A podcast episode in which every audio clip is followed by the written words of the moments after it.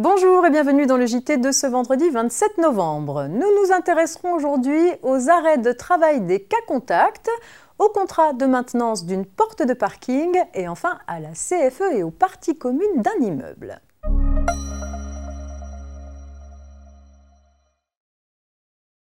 On ouvre donc ce JT avec un point sur les arrêts de travail des cas contacts.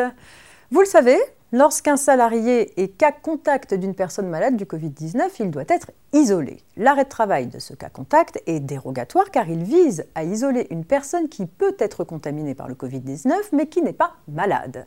Cet arrêt de travail concerne les salariés qui ne peuvent pas télétravailler. Il était prévu qu'un arrêt de travail de ce type ouvre droit d'une part aux IJSS maladies sans délai de carence de trois jours et d'autre part au maintien de salaire par l'employeur prévu par le Code du travail sans le délai de carence de 7 jours et sans avoir à remplir la condition de un an d'ancienneté habituelle. Ces règles dérogatoires étaient prévues jusqu'au 10 octobre 2020 inclus et jusqu'au 18 décembre 2020 en Guyane et à Mayotte.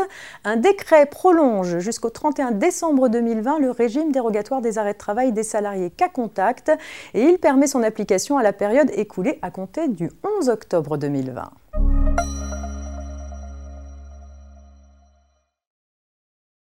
On poursuit avec une petite histoire de contrat de maintenance d'une porte de parking.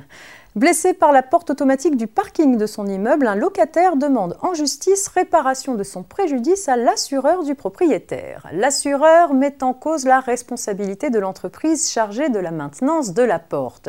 Pour contester sa responsabilité, la société de maintenance prétend ne pas avoir manqué à son obligation de sécurité. Selon elle, aucune faute ne peut lui être reprochée s'agissant d'un dysfonctionnement qui était sans lien avec une visite d'entretien. Une argumentation qui échoue devant la Cour de cassation. Dans un arrêt de principe, celle-ci retient que la personne chargée de la maintenance d'une porte automatique d'accès à un parking est tenue, en ce qui concerne la sécurité de l'appareil, d'une obligation de résultat. Cela signifie que la survenance du dommage suffit à engager sa responsabilité. La victime n'a donc pas besoin de prouver une faute du prestataire. Concrètement, dans cette affaire, prouver qu'elle n'a pas commis de faute ne permet pas à la société de maintenance de s'exonérer de sa responsabilité.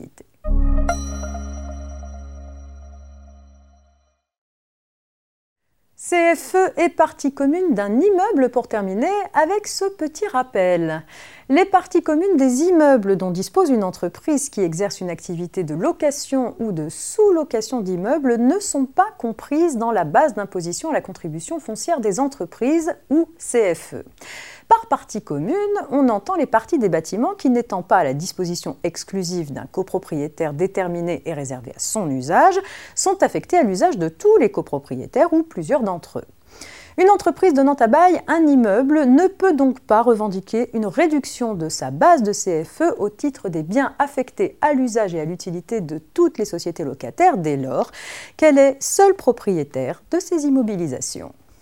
C'est la fin de cette semaine de JT préparée par la rédaction de la revue fiduciaire, JT qui reste disponible sur notre plateforme rfplay.fr. Je vous donne rendez-vous dès lundi pour la suite de l'actualité juridique. Très bon week-end.